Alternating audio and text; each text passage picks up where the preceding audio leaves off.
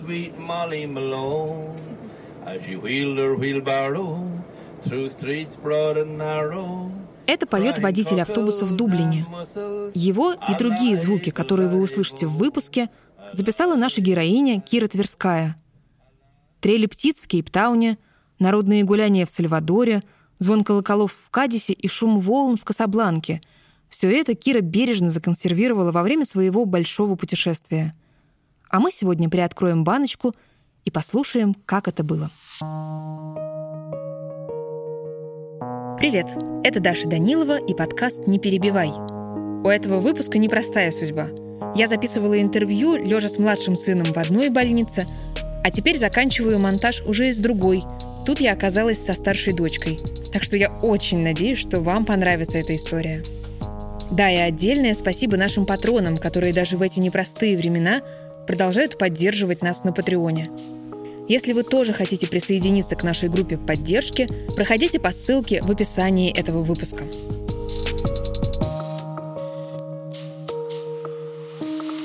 Не перебивай. Эта история произошла 7 лет назад. Кира училась в МГУ, работала на радио и периодически поглядывала на разные зарубежные стажировки. И вот в одной из групп она увидела интересный проект. Я помню, что я просто в нее сразу же влюбилась, думаю, боже, какая потрясающая вещь, четыре месяца на корабле, ты там обучаешься, плаваешь по разным странам, у тебя там э, международная тусовка. Семестр на море — это американская образовательная программа. Название говорит само за себя — 600 студентов садятся на круизный лайнер, чтобы 4 месяца слушать лекции, делать домашние задания и сдавать экзамены. Короче, обычный университет, только в открытом море. Удовольствие стоило 27 тысяч долларов, но можно было получить стипендию. Гранты разной величины давали студентам из малообеспеченных семей, иностранцам, будущим журналистам, представителям меньшинств, людям с ограниченными возможностями и даже детям и внукам выпускников семестра на море. И, конечно же, там была одна полная стипендия, называлась президентская. Вот, ну, я так на нее посмотрела, думаю, полная стипендия на 600 человек студентов не грозит мне вообще. Естественно, на нее все подадутся и, конечно же, выберут не меня. Президентскую стипендию давали только троим. Тем, кто за время путешествия сделает проект по тематике плавания. Я сидела и думала, ну что я могу им предложить? Ну, ну, ну я не знаю, вот я радио, студент радиоотделения там журфака. Ну подкаст, ну кому он нужен этот подкаст? Ну, я не знаю, серию статей, да там таких умных, наверное, 150 человек. Фотопроект, я нифига не фотограф. И потом подумала, а что если документальный фильм? Нет, не то чтобы я умею делать документальные фильмы, но, может быть, меньшему количеству людей придет в голову предложить документальный фильм. И дальше, соответственно, я просто продумывала, э, что конкретно можно было бы с этим сделать, и от балды, ну как, от балды, так в порыве вдохновения я написала, что вот э, сниму документальный фильм о том, как э, путешествие меняет личность человека. Найду из головы, опять-таки, придумала трех персонажей, с которыми я буду на протяжении вот всего вояжа а, отслеживать их личный путь и личный прогресс, и как посещение всех этих стран, этот новый культурный опыт, он влияет именно на их личность, на их самоопределение, самосознание и так далее. Кира отправила семь заявок и стала ждать. Собственных накоплений не было, так что вся надежда оставалась на стипендии. Интрига должна была раскрыться в мае. В личном кабинете на сайте программы значилась стоимость поездки – Каждая полученная стипендия ее уменьшала. Наконец, настал день X. Я сидела и просто обновляла, обновляла, обновляла, обновляла страницу, меня выкидывала, я обновляла. И в итоге, когда я зашла в аккаунт, я увидела, что я им должна всего лишь, по сравнению с 27, 3,5 тысяч долларов с одной стороны, я очень обрадовалась, а с другой стороны, я приуныла реально. То есть я подумала, ага, это я, наверное, получила там какую-то еще одну аламную, какую-нибудь журналистскую стипендию, но я должна сейчас где-то добыть 3,5 тысячи баксов в Индополож, оплатить до начала программы, соответственно, как можно быстрее. И еще я должна за лето каким-то образом денег заработать. И это было очень мало реально. Но потом я изучила эту страничку подробнее, и почему-то у меня не было там перечня всех стипендий, которые я получила. Ни need-based, ни журналистской, никакой. А написано было президентская. Я такая, ну, наверное, у них глюкнул сервер, опечатка. На следующий день я зашла туда снова, и там все то же самое, президентская стипендия. И я думаю, да что ж такое, вот они сволочи, вот просто издеваются, издеваются. Если президентская, значит, у меня на счету должен быть там ноль задолженности. А если не президентская, то пусть напишут, какие я получила. Я пишу координатору международному. А, я говорю, Энни, там, мне кажется, опечатка, я, видимо, не получила президентскую стипендию, там у меня еще задолженность 3,5 тысячи долларов. Энни отвечает мне в тот же день и говорит, ой, сори, да, это у нас такой глюк на сайте, у тебя там задолженность ноль, и у тебя президентская стипендия. Как я орала. А вот в родном университете от восторга никто не орал. Еще бы, студентка выпускного курса собирается прогулять 4 месяца лекций ради какого-то корабля. Поэтому я пошла в учебную часть, у меня было там приглашение на программу, то все. Я пришла с красивой историей о том, что вот я первая и единственная из России получила эту стипендию за все 50 лет существования программы. Тогда вот как раз был 50-летний юбилей. Вот. И меня так посмотрели, типа, ну, эм, вы рискуете. Вот, я говорю, ребят, ну, я точно поеду, вот у меня заявление на имя декана, вот у меня все мои контакты, вот мой корабельный имейл. Журфаки сказали, ну, как бы, э, м, э, м. и пока они это говорили, я быстренько положила все документы и сбежала, потому что я просто, правда, решила, что лучше даже не, не вступать в подробные дискуссии об этом, чтобы мне точно не сказали нет и не создали проблем. Корабль отправлялся из британского порта Саутгемптон в начале сентября – Лето ушло на то, чтобы оформить пять виз, заработать деньги на карманные расходы, освоить видеокамеру и собрать вещи. А еще по условиям программы на берегу нужно было выбрать четыре предмета, которые будешь изучать на корабле. Я выбрала совершенно все, что я никогда бы не смогла сделать на журфаке. У меня был класс по глобальной музыке, то есть по мировой музыке, по актерскому мастерству, а, по а, кинематографии, и по uh, human sexuality это uh, ну, психология сексуальности, наверное, психология человеческих взаимоотношений. Наконец, с большим чемоданом на перевес, Кира взошла на борт корабля. Семипалубный MV Explorer или исследователь – настоящий кампус на воде. Лекционные залы, библиотека, компьютерные классы, бар, три рояля, спортзал, спа-центр и даже бассейн самая офигенная вещь по поводу этого корабля была то, что ты на любой палубе, где бы ты ни стоял, ты ощущал вот эту вибрацию мотора. И я, честно скажу, я лучше не спала, наверное, нигде. Меня с этой вибрацией мотора даже на кровати меня отрубало на раз. А еще когда корабль немножко на волнах покачивался, и я не имею в виду, когда он покачивался там под углом 90 градусов туда-обратно в шторм, такое тоже было пару раз. Как и многим пассажирам, сразу оценить прелести вояжа Кире помешала морская болезнь но на корабле были к этому готовы. Там было две бесплатных категории э, медикаментов, скажем так, которых можно, которые прям э, в ящичках в коридорах стояли. Это таблетки от, от укачивания и презервативы. А, вот. И, соответственно, я э, как халявщик стащила эту именно халявную э, таблетку от укачивания. Я до сих пор не знаю, что там в ней было. Э, вот. Жахнула ее на ночь и легла спать. Я проснулась первый и единственный раз в жизни испытав то, что называется sleep paralysis, то есть как это называется-то? Ну, когда ты просыпаешься, и у тебя мозг работает, а тело не отвечает на команды и вообще не двигается. То есть у тебя как бы такой experience э, вне тела. То есть ты и в теле, и вне тела, и ты не можешь пошевелиться, ты ничего не можешь сделать, и это настолько было стрёмно, что у меня дальше был такой э, упражнение, как э, в «Убить Билла». Шевельни большим пальцем, шевельни большим пальцем, я лежала и заставляла свой большой палец шевелиться. Потом где-то минут через 10 это все отошло. Я выкинула остаток стыренных этих таблеток и э, больше не пила их вообще ни разу. Большинство студентов семестра на море были из Америки, и только каждый десятый – иностранец. Учитывая стоимость учебы в американских вузах, 27 тысяч долларов – это еще дешево. Но некоторым все же пришлось долго экономить. Моя соседка по комнате работала на четырех работах полтора года, чтобы накопить. Э, плюс у нее была стипендия, плюс у нее там был какой-то небольшой кредит, чтобы вот поехать. Кира родилась в Санкт-Петербурге. Именно Питер стал первым портом на маршруте корабля. Для многих пассажиров попасть в Россию было чем-то диковинным. А тут настоящая русская студентка, которая может ответить на все вопросы а в России есть интернет, а правда, что коммунисты еще во власти, а правда, что э, там ненавидят геев и нас всех сразу убьют. А, и я так как бы сначала очень удивлялась этим вопросом, потом я уже, конечно, спокойно начала отвечать, потому что я поняла, что просто действительно у людей вообще нет никаких знаний и понимания о том, что такое современная Россия. Но при этом э, со студентами вовсю соревновались преподаватели, которые со мной хотели делать презентации. Там перед каждым э, заходом в порт делается большая презентация, где рассказывается об этой стране, об ее культуре. И поскольку я там прям была отличным источником информации, меня приплели быть э, ко-хостом этой презентации. То есть там перед всей аудиторией 700 человек нужно было делать презентацию Питера, России, всего вот этого. Академической частью на корабле заведовала космонавт Кэтрин Торнтон, четырежды летавшая на орбиту. А астрономию преподавал другой астронавт НАСА Джордж Пинки Нельсон.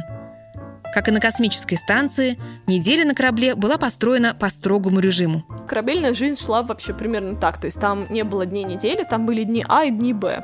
И а шли обычно так. А, Б, А, study day. Study day — это типа выходной, но ты типа в него должен домашнюю работу делать и прочее. ABA, study day. Ну, там, BAB, study day. В свободное время студенты занимались йогой, загорали у бассейна, ходили в клубы по интересам и сколачивали музыкальные бенды. Но самое интересное начиналось, когда корабль пришвартовывался в очередном порту. На его пути было 16 стран – Испания, Португалия, Марокко, Гана, ЮАР, Панама, Коста-Рика, Куба и другие и в порту от двух до пяти дней в среднем.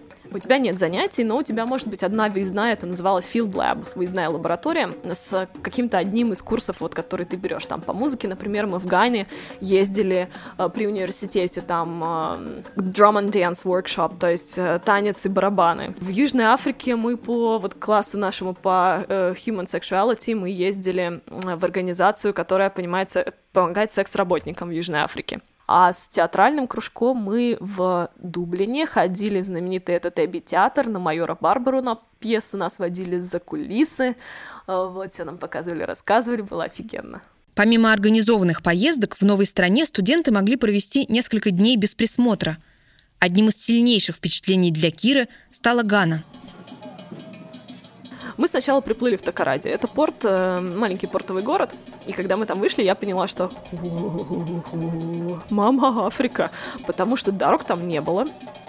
А вдоль как бы вот этой проселочной dirt road, то, что называется, этой грязевой дороги, были такие канавки, по которым текло всякое бякуе. Город состоял из таких одноэтажных, кривеньких, косеньких, глиняно каких-то таких обмазанных чем-то строений. Ездили какие-то очень-очень старые дребезжащие драндулеты типа машины и а, какие-то... А, и такие маршруточки, они там назывались тро-тро. Вот, тоже такие старые-старые дребезжащие, очень вонючие. Потрясающие были дружелюбные люди, а, с которыми я там в этой тро-трошке, в этой маршруточке ехала э, посмотреть рабовладельческие замки. У них там очень большая история работорговли была. Туда со всей Африки э, рабов свозили, чтобы потом перепродавать в Америку, в Британию и так далее. И у них там эти замки до сих пор стоят, э, покрытые густой черной плесенью, как они были покрыты 200 лет назад. Так я узнала, что у меня дичайшая аллергия на черную плесень. Мне, мне стало плохо так, буквально за минуту нахождения в помещении, заросшей вот этой черной плесенью, что я потом заболела просто вот на второй день с какой-то э, горловой инфекцией, э, которая просто, видимо, у меня организм с ней справлялся до этого, а тут просто сдался на раз. Плюс там оказалось в Гане, туда очень много стран перепродают свой технологический мусор, остатки компьютеров и так далее. И они все это сжигают э, вдоль дорог, просто какие-то металлы тяжелые, какие-то вещи, и там ужасающий был воздух. Я, когда мы из Акры отплывали, я просто перекрестилась. И когда мы подплыли к Южной Африке, где был по сравнению с этим такой воздух, что ложкой можно было есть, я просто вот уже молилась на эту Южную Африку, потому что это было довольно тяжело. По правилам президентской стипендии лауреат должен сдать проект или вернуть деньги. Так что с первых дней на корабле Кира стала искать героев для своего фильма – Первой стала ЛГБТ-студентка из Америки, у которой было много стереотипов о России. Второй – Кирина соседка по каюте, та самая, которая полгода копила на поездку. Человек худший интроверт, чем я в 10 раз. Никогда до этого не выезжала вообще за пределы не только штатов, но и собственного штата. Общалась с очень узким кругом на корабле людей, которых вот тоже сразу она нашла такую группку. Все свободное время проводила в каюте, там рисовала, играла на гитаре и так далее. И вообще ни в какие, скажем так, приключения не лезла. То есть там ни на гору слазить куда-то, ни там в одиночестве вообще не ходила никуда, в принципе ни в каком порту. И я так на это посмотрела, посмотрела, и говорю, Рэйчел, давай мы тебя поснимаем. Нет, нет, нет, ну это что, все, где я, где камера, невозможно, я, я ужасно, я не смогу, я не то, не все, я не хочу. Короче, я просто начала ее снимать. Так делать не надо на самом деле, но в данном случае, поскольку у нас уже были дружеские отношения, это именно то, что было нужно, потому что когда она поняла, что я не сдамся, она просто перестала в итоге обращать внимание на эту камеру. И именно так получились самые лучшие вещи, потому что она уже для нее, эта камера стала просто как какой-то частью обстановки. Я начала ставить ей настоящие челленджи, такие, как, знаешь, как остаться в живых. Вот, и я вытаскивала ее в горы на четырехчасовые заходы вдвоем вообще в Южной Африке. И э, в Марокко я ее вытащила в пустыню ночевать в берберских э, шатрах и кататься на верблюде. И это, конечно, было потрясающе. Ее лицо, э, это просто было не передать. У меня любимый кадр, когда верблюд встает, она в шоке смотрит вокруг, говорит, ага, все нормально, все хорошо, жизнь хороша, я на верблюде. А вот третьего героя найти все не получалось. На одну женщину Кира долго поглядывала, но не решалась подойти как-то я так смотрела на Стефани, но мне было дико неловко. Значит, она была немножко обособлена сама по себе, казалась немножко такой недоступной. А, в основном одна передвигалась, одна там сидела, одна там что-то то-то. У меня было ощущение, то ли она, может быть, там кто-то преподаватель, может, она кто-то там важный, я не знаю. Просто вот какое-то такое было ощущение неподступности.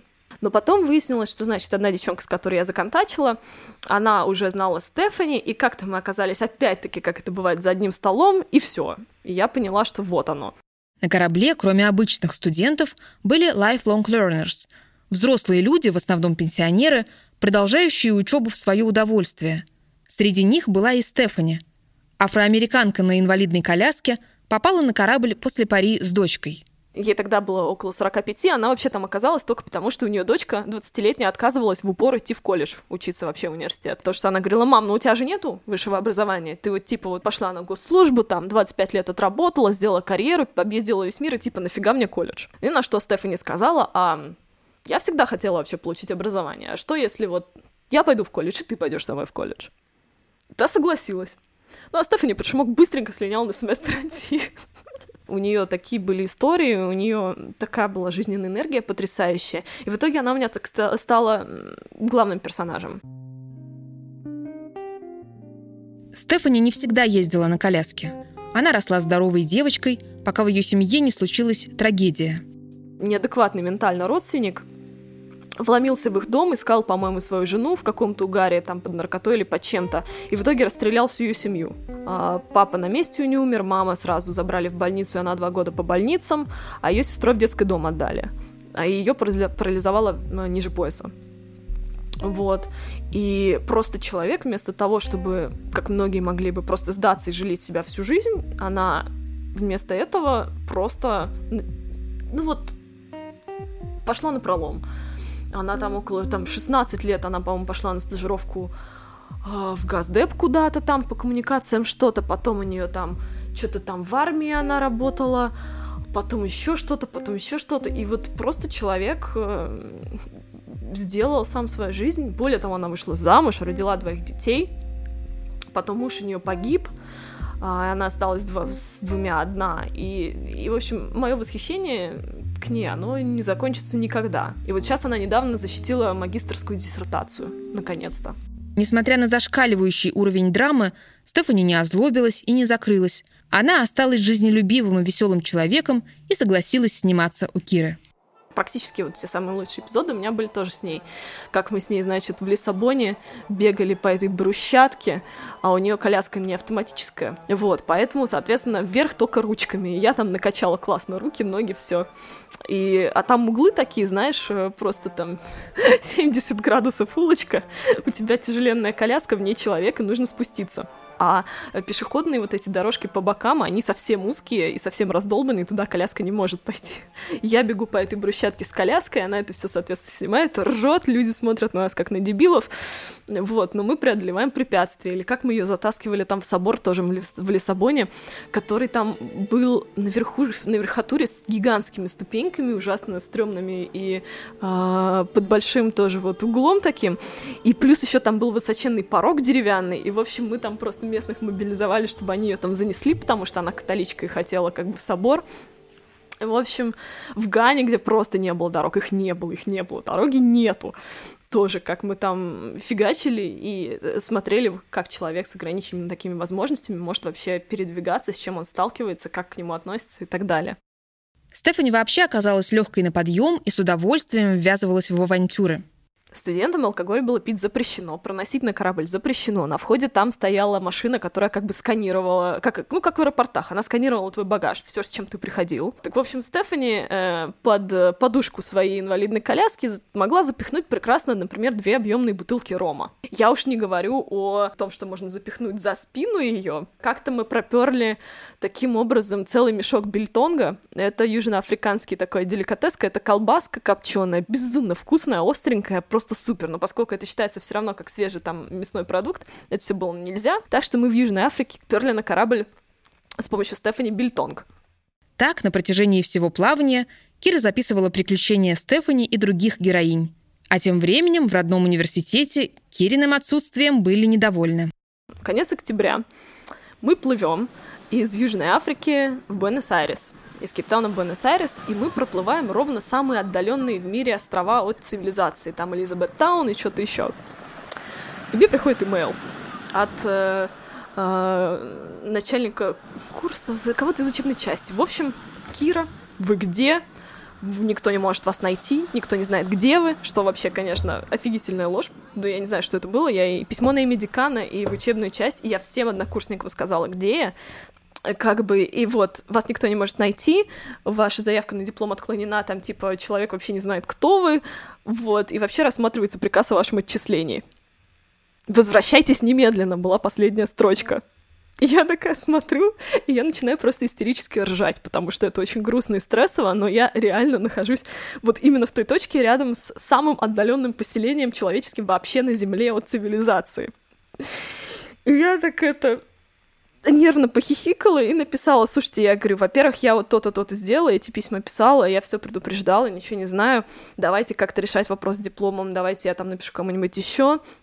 И, к сожалению, я бы рада вернуться, но, к сожалению, но я вот проплываю около самого отдаленного поселения в Атлантическом океане и боюсь, что это как бы невозможно. Вот. И через три дня приходит ответ, что да ладно, все нормально, короче мы вас э, не отчисляем, и нашелся человек, который взял, возьмет ваш, вас, э, ваш диплом. Задумывая фильм, Кира хотела показать, как путешествие изменит героев. Но в итоге изменились не только они. А, я оказалась в ситуации, когда просто нет времени чего-то бояться, вот. Не оказалось времени на какие-то внутренние установки, стереотипы, нельзя, невозможно, а, не получится, и просто приходилось пилить и делать. Но у меня на то время, да, у меня, знаешь, много стоп-кранов снялось просто. А прикинь, реально можно подойти к человеку, который божественно играет на укулеле, и попросить тебя научить вау, так можно было. Вот. И как только я поняла, что так можно было, конечно, моя жизнь на корабле стала гораздо интереснее, потому что одна девчонка, профессиональная оперная певица, там э, со мной пела призрака оперы, второй, там этот парень меня учил э, первые какие-то шаги на укулеле делать, а девчонка одна, которая купила себе укулеле, и у нее руки не доходили э, на ней играть, она просто мне ее дала, и я поэтому вместе с книжкой, причем укулеле для дебилов. И после вот вояжа я себе купила укулеле, уже классную такую из дерева, и потом на гитару перешла. И, в общем, оказалось, что, в принципе, играть можно на всем. Нужно только поставить руки и практиковаться как можно больше. Последним портом корабля стал американский Форт Лодердейл. Отсюда студенты семестра на море разлетались по домам. Кира вернулась в Москву и на защите диплома представила фильм о своем путешествии. В последнем кадре ее соседка Рэйчел, которая так и просидела бы в комнате весь семестр, если бы не Кира, побеждает свой страх. Уже просто конец программы. Через несколько дней мы уже причаливаем Форт Лодердейл в Штатах. И последний день я ее затаскиваю в бассейн. Я ее к этому готовила, и э, задача была, в общем-то, она боялась именно воды, соответственно, я ее там учила просто плавать на протяжении этого всего. И тут она у меня реально легла на спину и смогла поплыть без паники, без того, что голова там куда-то уходила. И в итоге я сняла совершенно фантастический кадр, когда она просто расслабилась на воде, и она как бы взмахивает руками, и как птица летит э, по этой глади бассейна с закрытыми глазами в абсолютном кайфе. И это у меня финальный кадр просто был... Это потрясающе получилось.